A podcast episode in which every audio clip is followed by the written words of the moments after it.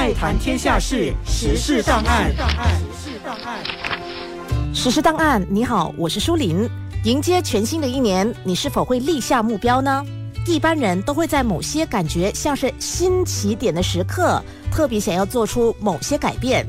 时机对改变来说可能极其重要，在心理学上叫新起点效应 （Fresh Start Effect）。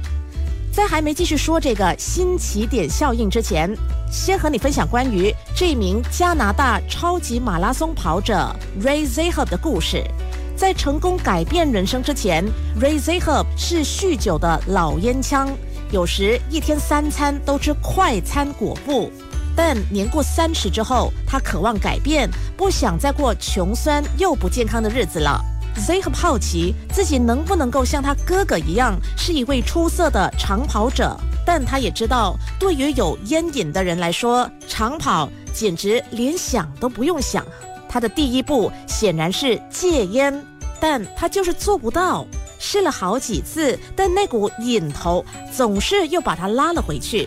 他需要某种更大的动力推动他翻越极限。就在这时，Zahab 灵机一动。他觉得，为何不利用世纪更替的时刻，把一九九九年的跨年夜当成分水岭，从此戒烟呢？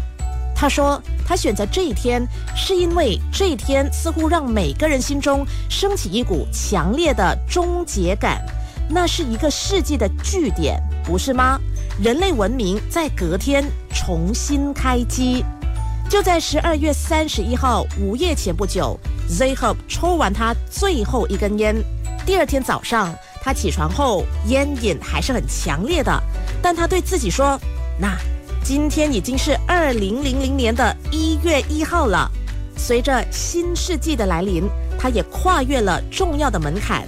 他跟自己说，他已经不再是过往那个甩不掉尼古丁烟头的 Zhub 了。”他心中有个小小的火花，对自己说：“哼，我做得到。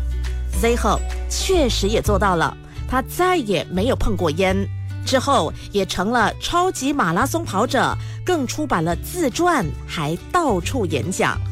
人在新年伊始获得启发，做出改变一生的决定。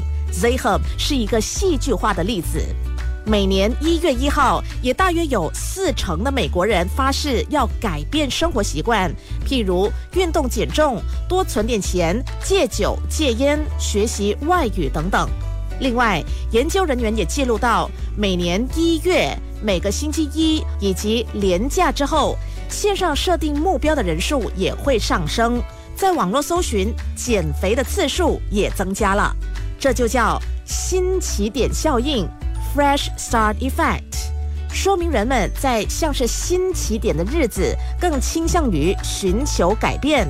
这解释了为什么很多人除了新年愿望，也会在生日当天下决心定目标。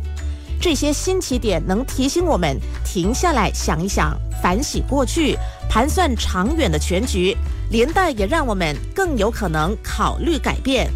所以，如果你希望在人生中做出正向的改变，但又不看好自己的成功率，可能是因为之前曾经失败，担心再尝试也会落得同样的结果，那么会建议你先找个新起点作为改变的契机。